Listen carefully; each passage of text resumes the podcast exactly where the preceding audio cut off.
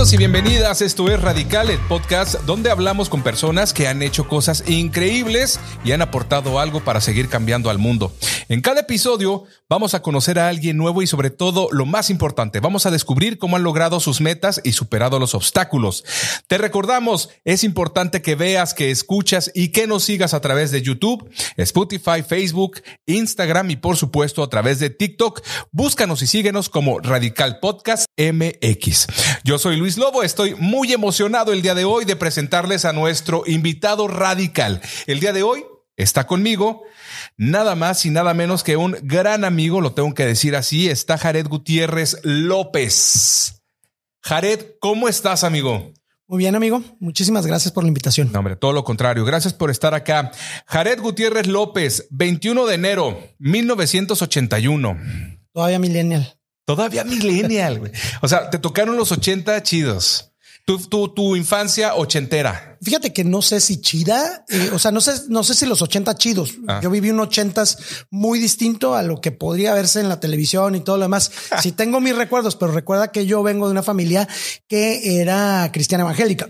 Los 80 fueron muy diferentes, aunque te los puedo Bueno. contar de alguna forma también desde otra perspectiva de lo que los demás nos no conocen tanto, ¿no? Oye, al final, si así los viviste, pues así sucedió. Sonora, México te vio nacer. Facturado en Obregón, Sonora, En Obregón, Sonora. en Cocorit. Una muchacha chila de Ah, no, Chihuahua. era de Chihuahua. Está madre. Podemos cortar, ¿no? Y seguir. Ya Oye, te fregaste. Jared, Sonora, pues el norte, eh, familia Muégano. Mira, nosotros eh, como familia es chistoso porque mi abuela, a quien no sé si sepas o seguramente si es mis redes sociales y, y la amistad que tenemos seguramente en algún momento te lo habré platicado, es un pilar muy fuerte de, de carácter. Ella sí es de Sonora. Eh, mi madre y mi padre son de Sinaloa. Mi padre, aunque nacido en Obregón, es de Guasave. Ah, de Guasave. Ahí crece tu padre. Y yo nací en Ciudad Obregón, Sonora. eh, te digo, facturado en Cocori, pero nunca viví ahí. Ah, ok, ok. Eh, nunca he vivido en, en Obregón lo suficiente. Me encantan las historias de eh, la laguna Nainari, el parque infantil, eh, los, los obispos y los cocos de, de la Nainari, pero eh, los hot dogs, que creo que son de dogs, Sonora. ajá, estilo Sonora. Sonora y de, de Obregón más. Luego también este el, eh, el, el béisbol, ¿no? Que se vive en Ah, Obregón, increíble también, pues sí. ¿Cómo no? Entonces, este de sería más, ¿cómo no? Bueno, Eh, y, y bueno, se habla mi familia. Y, y bueno, yo crecí en, bueno, nací en Ciudad Obregón. Eh, después mis papás vivían en un trabajo de misioneros evangélicos en, eh, en la Sierra de Sonora, que era Zaguaripa. Y eh, después nos fuimos a Ciudad de México. Eh, mucho del carácter que yo creo que yo tengo ha sido precisamente por la Ciudad de México. Y de hecho, batallo mucho porque constantemente tengo que estar cambiando acentos. Ajá. O sea, si tú me ves de repente bien norteño y de repente bien chilango. y personalidades, porque definitivamente la personalidad norteña y la chilanga es totalmente distinta. ¿Estás de acuerdo? O sea, la, la personalidad chilanga y la norteña son distintas, Son distintas, sí. ¿No? Eh, el, el norteño, y yo, ¿quién soy yo para decirlo? No, pero el norteño es muy recio a la hora de decir las cosas. Eh, creo que es menos paciente. Y curiosamente, eh, yo me dedico a la industria del servicio. Y curiosamente, el, yo siempre he pensado que si alguien es amable, es la gente de la Ciudad de México.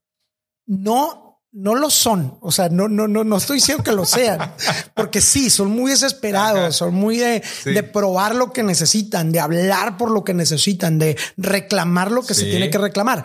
Pero si alguien puede decirte buenos días, provecho cuando se levanta de la mesa, tiene como estos valores muy, muy, muy bien puestos, ¿no? Eh, es la gente de la Ciudad de México. Es cierto. Tienes toda la Y razón. Con todo el estrés que se puede vivir en esa ciudad, que alguien tenga la capacidad de decirle buenos días a otro, aunque se peleen y se madrean a la vuelta de la esquina. Tienen la capacidad de decir buenos días. Buenos días. Provecho cuando se levantan la mesa. Eh, levantarse y darle la- el, el lugar a una mujer y a Sí. una dama, este, abrir la puerta. Eh, ese tipo de cosas, eh, pues la hacen muy padre, ¿no? Sí, Yo- la verdad es yo creo que por eso es que dentro de las dos todas tienen su forma bonita. Totalmente. Jared Gutiérrez, fuiste director de asuntos internacionales para el gobierno municipal de Ensenada hace algunos ayeres, es decir, estuviste en la función pública. Más allá de platicarnos la grilla polaca y todo lo que te tocó experimentar, platícanos tus experiencias en esa, en esa tarea que digo, nos tocó verte sudando a la gota gorda y cómo le hacemos para conseguir ¿no? los objetivos, porque así lo viviste, hermano. Pero las experiencias de, de vivir estos viajes tan maravillosos a lugares en donde, pues digo, eh, te dieron la te tuviste la oportunidad de conocer como China. Oye, luego, mira, voy a irme un poquito más atrás porque ah, tú y yo nos conocemos de antes de la del, del de este momento de servicio público. Este, en aquel momento tan bonito donde estaba en tiempo de conciertos y, y, y, todo era muy padre. Eh, había un empresario eh, de, de conciertos, un gran amigo, este que nos hicimos muy amigos y aparte su familia. Sí. Entonces, mi amiga Lulu ofrece en una ocasión un concierto, digo, no un concierto, perdón, una fiesta. Y llego yo, este, la, fiesta era de los años 20. No sé si sepas esta historia. No. Entonces, este, era la fiesta de los años 20 y llego yo vestido, todo el mundo estaba de Gapsi, claro. Gapsi se llama, ¿no? Este, los años 20 y Charleston y todo esto. Y yo llego, pero por ahí debe haber alguna foto. Este, llego yo vestido de caporal mexicano de los años 20. Entonces era el más desacabalado de toda la fiesta, pero el único que sobresalía.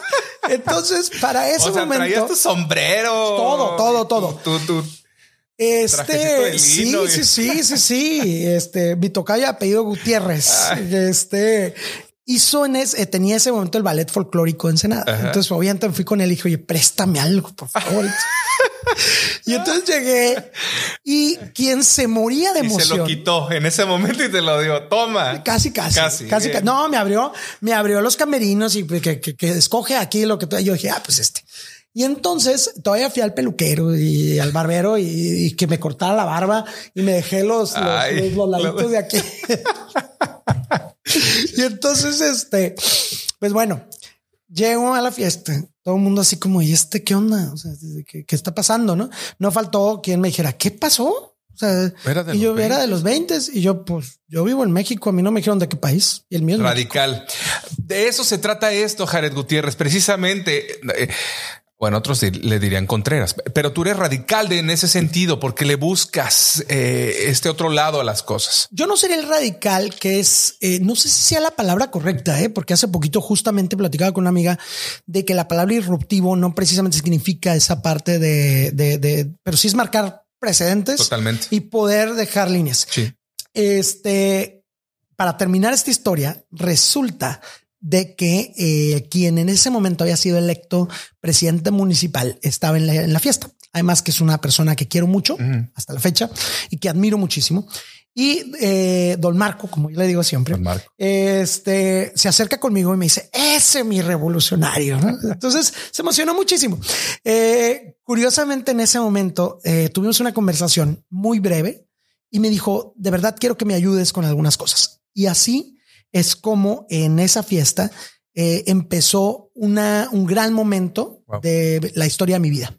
Y gracias a esta relación y estos contactos es que pues entras a la función pública al ayuntamiento como director de asuntos internacionales y te nos vas a China, hermano.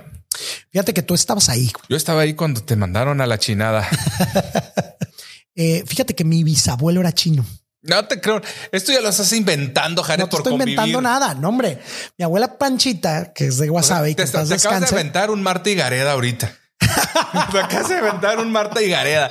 O sea, fíjate que casualmente mi bisabuelo era chino. No, fíjate que sí. sí, sí, sí, Creer. Este, ¿Cómo eh, se llamaba tu bisabuelo? Híjole, le decían el chino. Acuérdate, acuérdate que Sonora, Sonora siempre fue, eh, fue una, una zona donde muchísima comunidad china llegó. Entonces, bueno, esa sensibilidad la tenía ya eh, eh, como guardadita. No lo entendía porque ahorita te voy a contar ya lo demás cuando estaba en China. Pero este viaje a China, pues nos invitaron por parte de la embajada a conocer China. Y bajar a China. ¿cómo fue el proceso de llegar a China? Es decir, te tuviste que vacunar contra la rabia. ¿Qué, qué, tuviste que hacer, Jared? El primer proceso, que de verdad es donde es donde es, es, muy padre, era la visa. Oh, Porque la visa eh, no claro, es padrísimo tramitar la visa, no inventes. No se la da, no, es, ah. es, dura mucho tiempo. Entonces yo tenía porque los mexicanos no somos exactamente rápidos para contestar memos. Entonces nos quedaba una semana y a cinco días de salir en el viaje, la embajada seguía diciendo, pero no ha tramitado su visa, señor. o sea, ni siquiera no, no ha tramitado su visa. Eso es Puerto Rico. Ah, también acá nos, eh, acá también nos gastamos las nuestras. Este, eh, y pues voy, voy a China y la embajada lo, lo, lo, más padre que me sucedió, que podría ser molesto, pero para mí fue padrísimo, es que me tocó como a Julio Verne dar la vuelta eh, eh, al, planeta completo, porque, pues bueno, eh, me y así ahí sí me vi Marty Gareda. Sí, o sea, le la No, no, no. Lo que pasa es que me ponen un domingo en un vuelo para ir a Ciudad de México en lugar de salir de Los Ángeles. Claro, en un viaje a la embajada, lo lógico era que saliera de México hacia China. Entonces, el proceso fue un domingo, llegué un martes en la tarde, un domingo en la mañana para llegar un martes en la tarde entre vuelos. Eh, la verdad es que era mi primer viaje tan lejano. 24 horas. No, estamos hablando de domingo en la mañana. Ah, tres días. 24 a mediodía. Güey, no inventes. Sí, sí, sí, martes a mediodía, perdón. No sé si sin rayita, pero la verdad es que con muchas ganas de conocer eh, a mí la cultura me emociona y como verás mi pancita, la comida más. Long story short, ¿qué onda cuando llegas a China y que te quitan el pasaporte, hermano? tu pasaporte eh, es una de las cosas más valiosas que puedes tener cuando viajas. Sí. Yo creo que es una de las cosas más valiosas cuando estás en México como mexicano. Claro. Es tu identidad o tu documento de identidad más importante. Eh, y cuando llego a China está exactamente una chava que había mandado el, gobierno. ¿De dónde era? Eh, de ahí de Beijing, de hecho. Ah, una China. Ok. Sí, sí, sí. Sí, claro, de China. Este sí me la pusiste difícil. O sea, las comunidades de China no, te las vengo manejando de tal forma. ¿De Afortunadamente, eh, Joe se llamaba porque es el nombre que, que adoptan para estar frente a eh, el, la comunidad internacional. Okay. Entonces, por lo general son estudiantes y me dice, eh, le voy a tener que pedir su pasaporte. Aquí está su credencial mientras usted esté viajando en China. Yo, pero mi pasaporte no lo puedo soltar. Ajá. O sea, yo no. Tú tenías tu pasaporte aquí, no te lo doy. O sea, no, dárselo de verdad fue así como de. Y me dice, ten esta credencial. Y, bueno, yo dije, pues espero que, que el lobo allá en México vaya a hacer algo si acaso no regreso. Entonces te llevan fuera de Beijing no te encierran porque no estás preso. Dilo. No, no, no. Es que, es que estás aislado, pero para allá voy. Ah. Este, estás aislado eh, mentalmente como el, como el, como el elefante con la silla. Ok. es que es en serio así.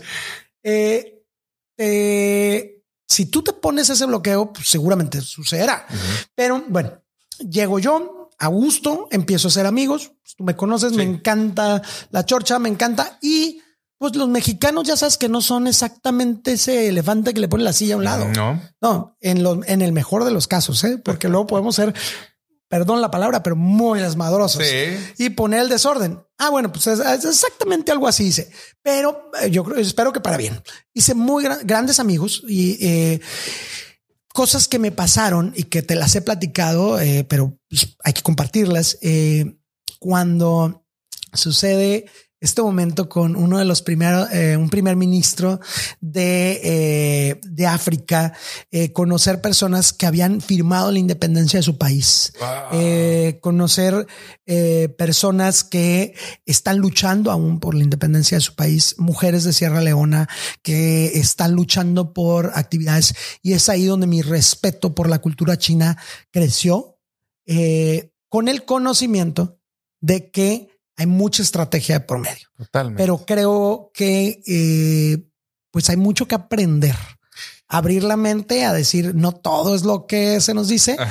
Te decía antes de que empezamos el podcast que escucho yo mucho Al Jazeera y mi pasión por escuchar a Al Jazeera u otras, eh, otras redes eh, y medios de comunicación al respecto no es precisamente eh, por ofender a nadie, No, no, sino no. es más bien por ampliar el conocimiento de lo que uno escucha. Porque en realidad, eh, digo, no me quiero meter mucho en política del tema, pero no todo es exactamente lo que Occidente o igual somos la verdad al revés. Eh, allá así se dice. Y de eso se trata precisamente este podcast, de ver todo desde diferentes maneras y sobre todo de una forma radical. Bueno, llegas a China, te quitan el pasaporte, haces amigos. ¿Qué viste? ¿Qué, probaste? ¿Comiste perro? Lo primero que hice es hacer amigos. Eh, lo primero que hice es pedirles Facebook e Instagram. Entonces la chava misma me dice, bueno, vamos a hacer algo. Acá tienes que agarrar un VPN porque tú en China no puedes tener VPN, pero es permitido por el gobierno que puedas tener un VPN. Ok. No puedes tener Facebook, pero puedes tener un VPN y ellos así es de la forma en la que tienen Facebook y Instagram y todo lo demás. De no haber tenido un VPN, hubieras estado incomunicado en cuanto a redes sociales. Totalmente. Wow, sí, claro. Sí, sí, ok. sí. Qué curada. Entonces, bueno, pues obviamente mi, eh, mi capacidad, no mi capacidad no, sino mi, mis ganas de aventurarme a China. Yo iba, pues por supuesto, a conocer y aprender, escuchando eh, las historias que te estaban contando, pero también quería crecer en el tema. Eh, y una de las cosas que me di cuenta es un mexicano es muy bien visto en China, pero además nosotros no somos cualquier mm, cualquier cosa en cuanto a la educación. O sea, la educación nuestra está en un nivel muy bueno. Nuestra exposición al mundo exterior es muy amplia. Y bueno, pues lo que les dije es, me quiero ir. No, no me quiero ir del lugar, sino quiero salir a conocer. Sí, claro. Y eh, pueden venir conmigo, porque pues tú eres mi asignada. Eh, entonces yo sé que tú estás conmigo. ¿Qué te parece si nos vamos a conocer eh, eh, las plazas? Eh, si nos vamos a conocer los mercados, Wow. necesito ir a Tianmen, et- etcétera. Entonces, este me dice, sabes que no puedo, pero déjame, voy a pedir tu pasaporte. Y entonces me entregan mi pasaporte y yo pues, con mucha tranquilidad, porque primero, de primero me dijeron te voy a dar una copia. Sí. Y este, bueno, me dan la copia, perdón, no me dan la copia, me dan el pasaporte. pasaporte. Y yo, ah, pues muchas gracias. Y me dicen, sí, ve. Y para entonces yo ya tenía pues un traductor, el Google, como que hay ciertos conocimientos donde también entendí que no específicamente se trataba de frenarte, Así es. sino que había también un control de protección con respecto. O sea, estábamos con todos los países de África, con todos los países de Asia en general, y gente increíble realmente. eh, y hay conocimientos que los mexicanos tenemos o experiencias que tenemos a la hora de viaje. eh, pues hay un chip distinto, vamos a decirlo así.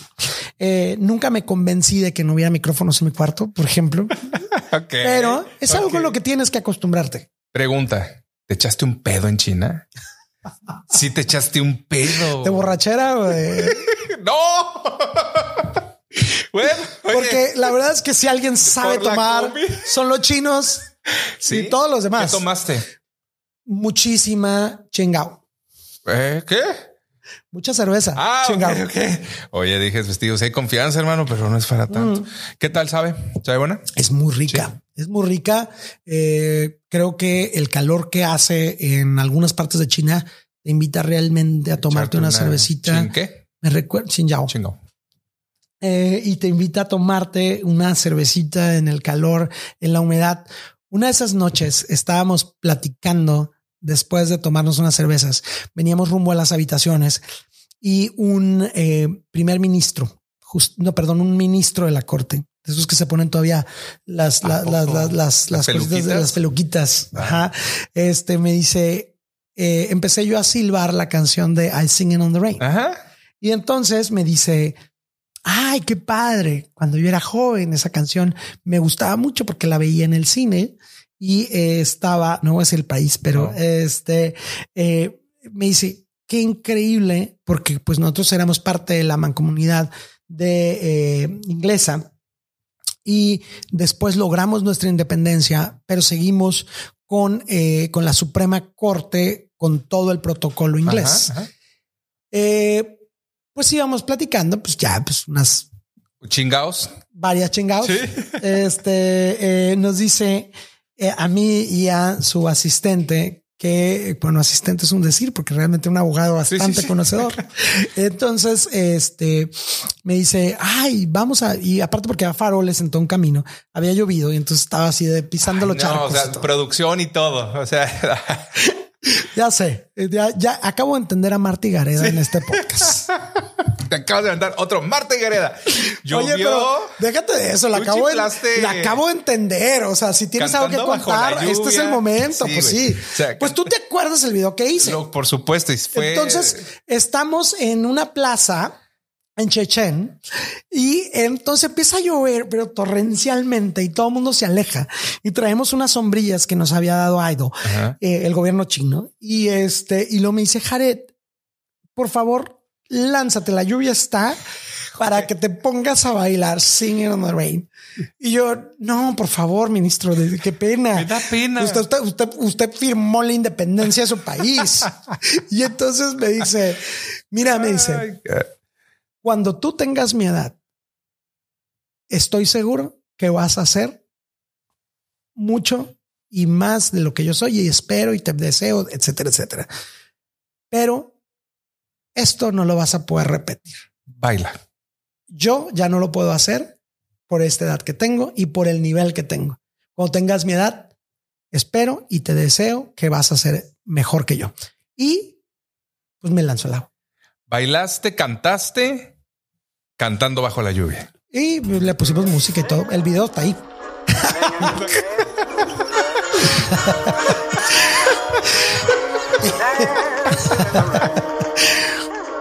digo, sí, sí, sí, qué bárbaro. Tus redes, que ahorita nos vas a decir tus, tus redes precisamente. Oye, quiero que nos platiques sobre tus inicios en el ambiente del vino, que es algo que al final de cuentas te ha llevado también como por esta carrera, ¿no? Que has podido uh, formar. ¿Cómo llegas al, vino, a la, tierra del vino?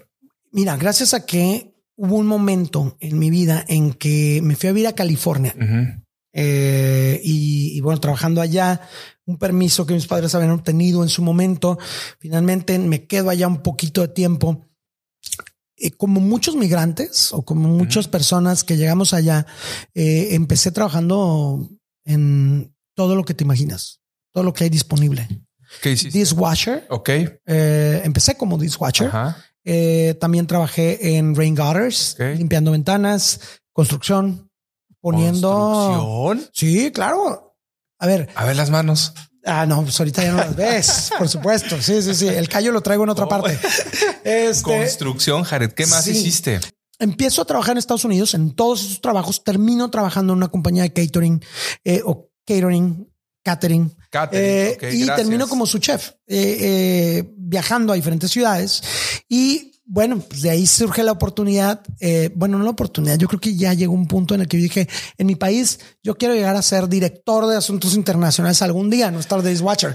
Y en mi caso, en mi caso, es me voy a México. En México tengo un lugar, en México tengo un, un, espacio. Tiempo después aprendí justamente en mi tiempo de servicio público y servicio para esta ciudad, aprendí que de hecho yo no era el único caso. 30% de la gente que ha migrado a Estados Unidos cada año se viene de regreso a México a lograr sus sueños por los cuales se fue. De lavaplatos a director de asuntos internacionales visitando China y algunos otros países. Jared Gutiérrez, eres definitivamente una persona radical por los cambios que han sucedido en tu vida, por lo que quieras. Quiero saber, Jared, cómo llegas a Bodegas de Santo Tomás ¿Es tu, tu primer trabajo dentro del tema vinícola en México? Sí, lo platicaba. ¿Cómo llegaste? Lo, lo platicaba hace poquito, este, con eh, doña Julia, la mamá de Reinaldo en Quinta Monasterio. Trabajaba yo como eh, busboy, garrotero. Ok. En un restaurante que estaba a la orilla del mar donde íbamos todos los ensenadenses. Eh, ¿Puedo decir el nombre? Por supuesto, por favor. Se llamaba Belio. Pelio. Ok, ah, ya, ya, ya. Ajá. Ahí empecé a trabajar como garrotero. Como garrotero. Sí, entonces ahí eh, estaba yo trabajando y llega Reinaldo, en ese momento enólogo de, de MB. Ok. Me enseña a abrir una botella y yo me apasiono. Me acuerdo que me regaló un pajarito. Se ¿Ahí llama. ¿Te enamoraste del vino? Del vino. O sea, ahí dijiste, ay, güey. Quiero ser eso.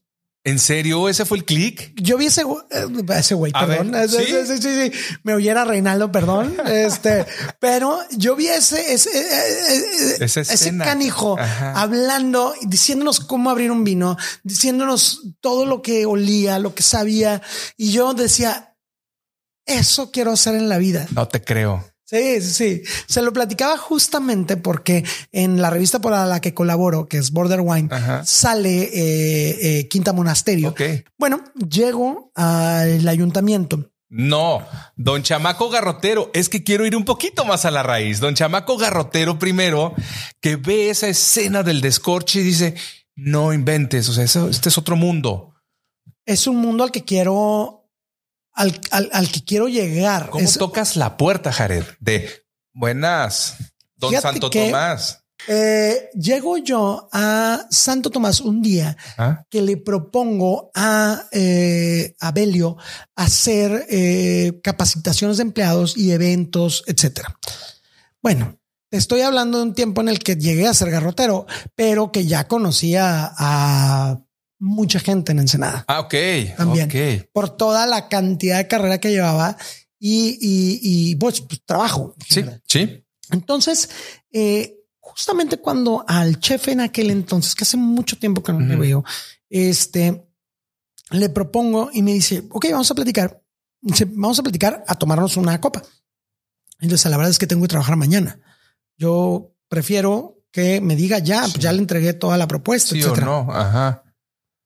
Y luego me dice, ¿sabes qué? Vamos a, tomarnos una cerveza y platicamos del tema. Cuando llegamos, pues yo dije, Ay, ya no me va a hacer caso. Y entro. En aquel entonces no sabía lo que era quedarse un after, como lo sé hoy. Wow. O lo importante de estar en el after.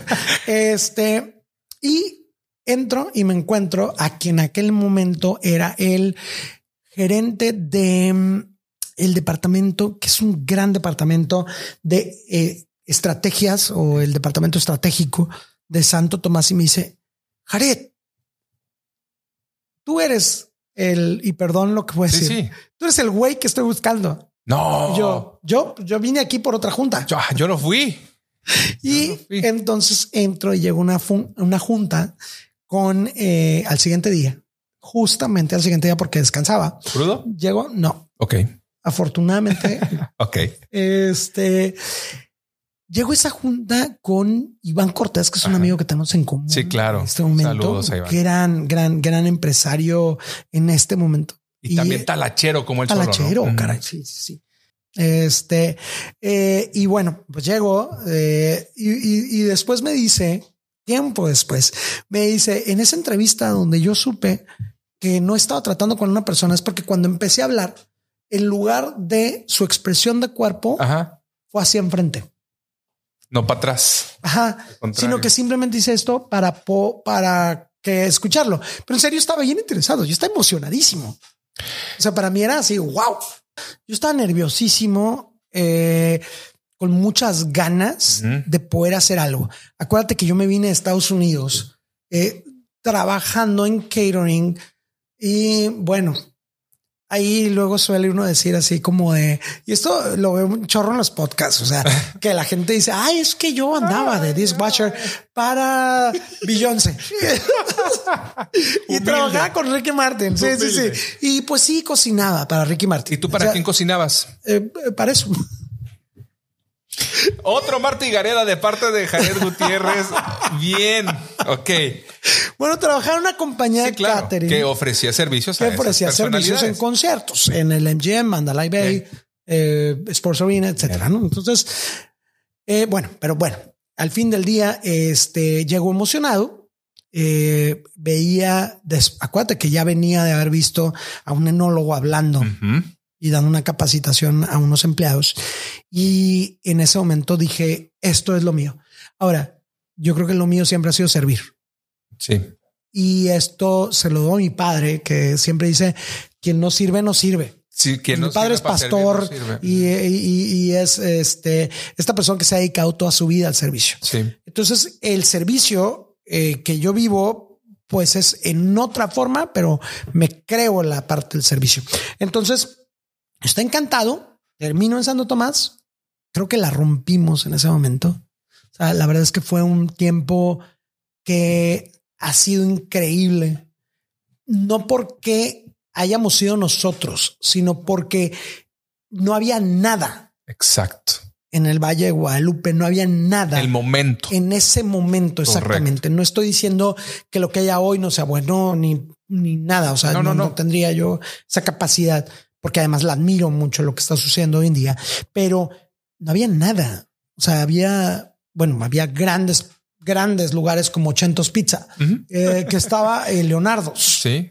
Eh, acababa, a mí me tocó después de que llegué, llegó Finca Altozano, pero Después. pero después eh, llegó Deckmans, que acaba de cumplir 10 años. 2011 entro a trabajar en la industria del vino.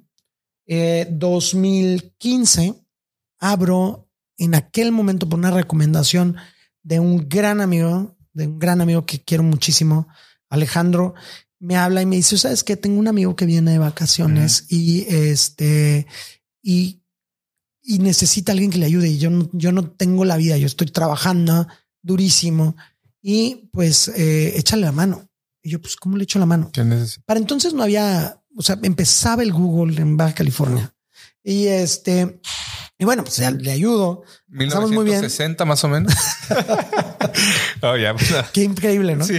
Eh, y 2015, 2010 y, perdón, estamos hablando de 2014, 2015 me voy a trabajar con un importa a ventas internacionales.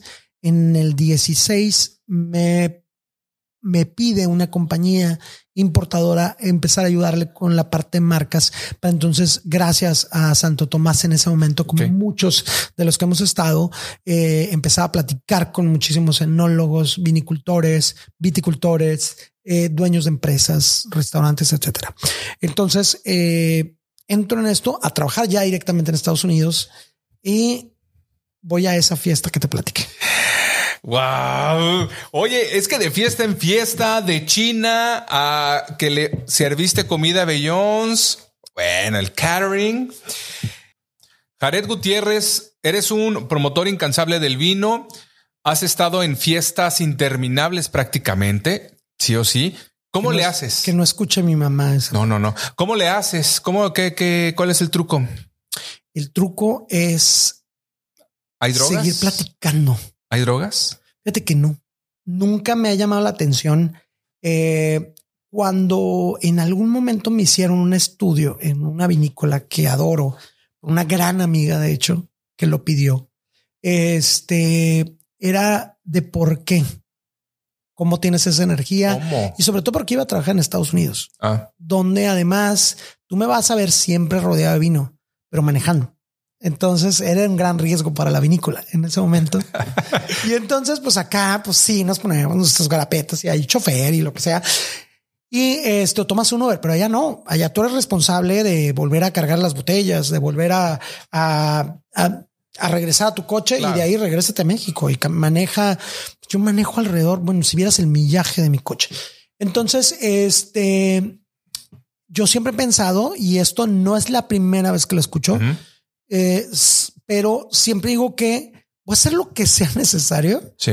por mantenerme lo suficientemente saludable y lo suficientemente alejado de lo que me aleje de mi trabajo, de Ok. lo que me apasiona. Buena filosofía. Entonces, eh, me verás todo el tiempo eh, tratando de correr, tratando de tomar, trata- de- tratando Sí. de tomar licuados, tratando de, Sí. o sea, cuando no estoy ofreciendo vino, cuando no estoy hablando de vino o cuando no estoy trabajando en un evento, Le das a tu cuerpo algo que, tratando de hacer eso. que lo aliviane, vaya, ¿no? Exactamente. Oye, hablando de alivianarse, sabemos que eh, esta carrera, tanto la política o la función pública, las, las relaciones públicas también es a lo que te dedicas, pues no son fáciles.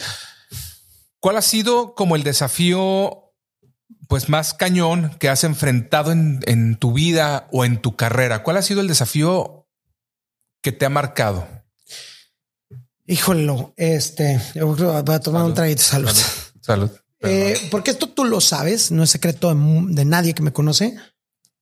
Yo creo que el, el, el, la parte más fuerte que me ha tocado eh, en reto para demostrar, o sea, para buscarte un lugar, porque por eso lo demás es papita, yo creo, fíjate. Porque yo creo que lo más importante o el reto más fuerte o el momento más fuerte fue cuando decidí eh, salir del closet. Okay. En ese momento eh, era yo muy joven en ese momento éramos muy ignorantes. Eh, eh, éramos todavía existimos. Yo todavía fui a una, a, a, una terapia en Estados Unidos. Mis padres pues okay. gastan todo lo que pudieron en ese momento. Este hicieron todo lo que pudieron para poderlo entender. Yo no creo que se llegue, eh, no es que no se llegue a entender. Yo creo que no hemos llegado a entender Ok. totalmente que hemos hecho grandes avances. Eh, el reto, ese fue mi reto en ese momento. O sea, ha sido o fue un reto, pero no es un reto que termina, porque no nada más se trata de mí. Se trata de un chorro de gente claro. que todavía está este y que hoy se, se, se, se junta con un chorro de cosas o con muchísimas cosas en las cuales hay que seguir luchando. Es decir, la violencia contra las mujeres, eh, el poder entender que las madres no pierdan a sus hijos, el poder entender que no importa que a mí no me guste uh -huh. tu tu identidad sexual, este que no me guste de quién seas, no tienes por qué matarla, por qué matarlo. Claro, y señalar. O matarle. O sea, eh, no tienes por qué hacer esas cosas. Sí. Y, eh, y muchas otras cosas que se juntan en las cuales pues trato de participar en lo más que puedo. Eh, si me preguntas un reto hoy en día, que eso es lo que sí, sí. te diría, es cómo hacer más. ¿Cómo hacer Porque, más tú?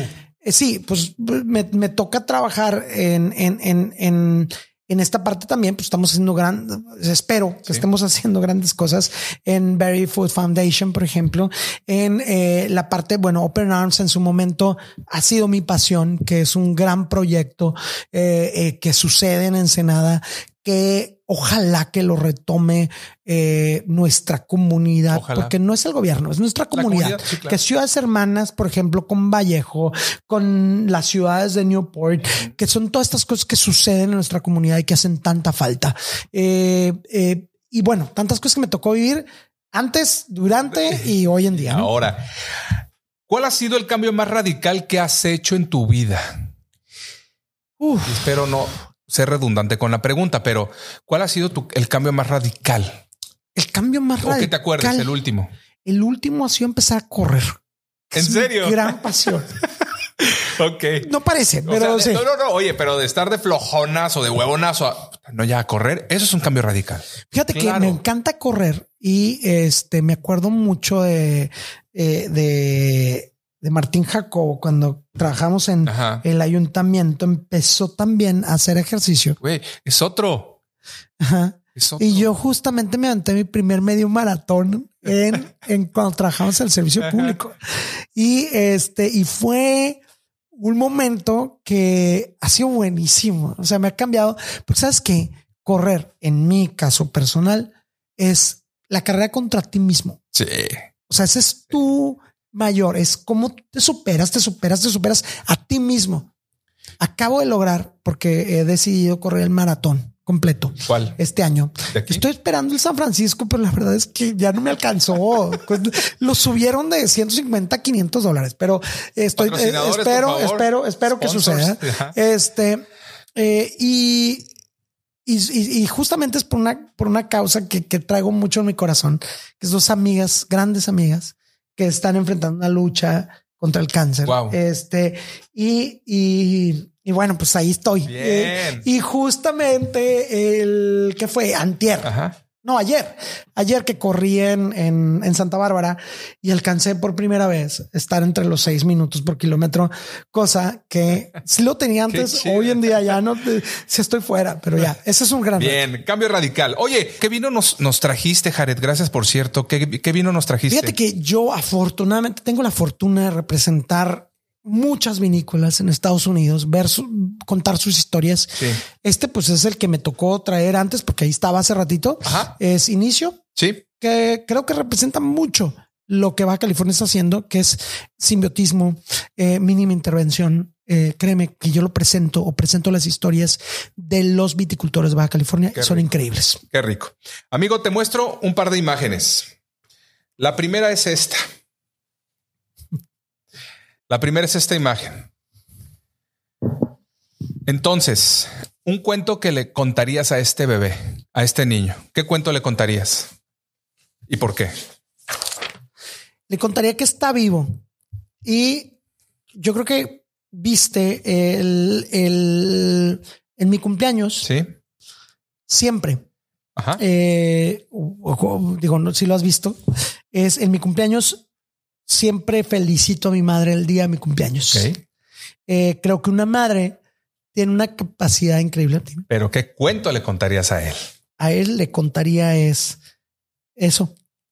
Exactamente. Es eh, si no, si tu madre no te hubiera dicho o no hubiera peleado por tu vida, no, no estuvieras aquí. Estuviéramos. Va. Otra imagen. ¿Qué le dices a este chavo? A ese Jared, ¿qué le dices? ¿Qué, ¿Qué, consejo le darías? ¿El Jared de hoy?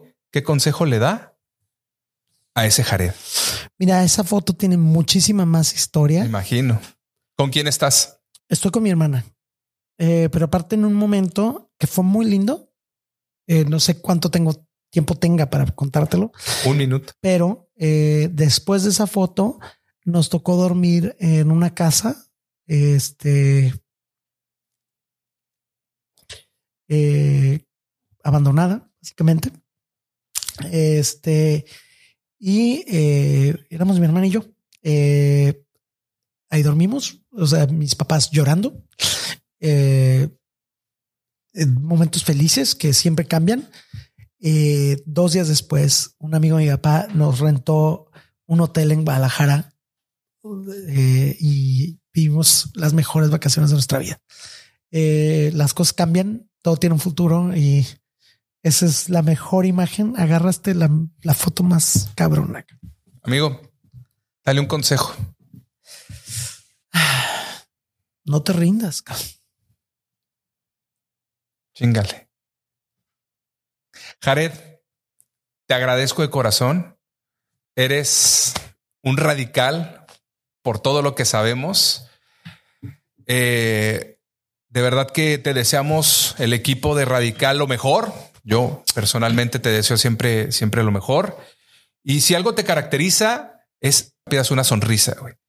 Y de verdad que eso es, yo creo que un lenguaje universal y es lo que te ha abierto las puertas del mundo.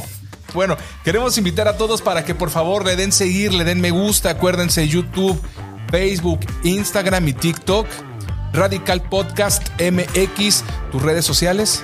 Es Ve con Jared, eh, Instagram, Jared Gutiérrez en Facebook y Ve con Jared en TikTok. Facilísimo. Y de verdad, síganos, síganos, sigan a Jared y salud. Muchísimas gracias. Quiero mucho, amigo. Igualmente, muchas gracias. La verdad que les agradecemos estar aquí en esto que es radical. Aquí es en donde se cuentan las historias de personas ordinarias con historias extraordinarias. Yo soy Luis Lobo, esto es Radical Podcast. Nos vemos la próxima.